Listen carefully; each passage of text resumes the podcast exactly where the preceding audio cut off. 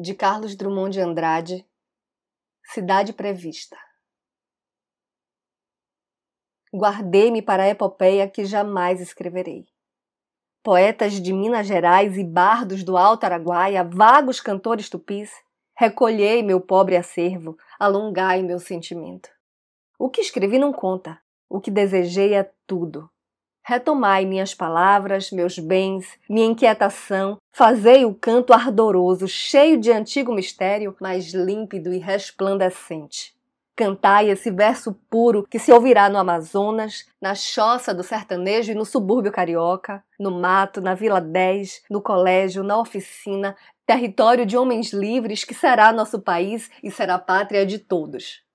Irmãos, Cantai esse mundo que não verei, mas virá um dia dentro de mil anos, talvez mais. Não tenham pressa.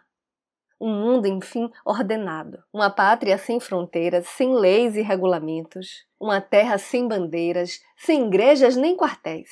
Sem dor, sem febre, sem ouro.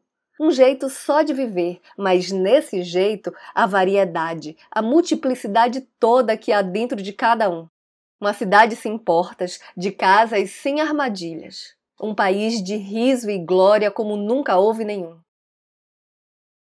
Esse país não é meu nem vosso ainda, poetas, mas ele será um dia o país de todo homem. Eu sou Renata Ettinger e esse é o Trago número 119.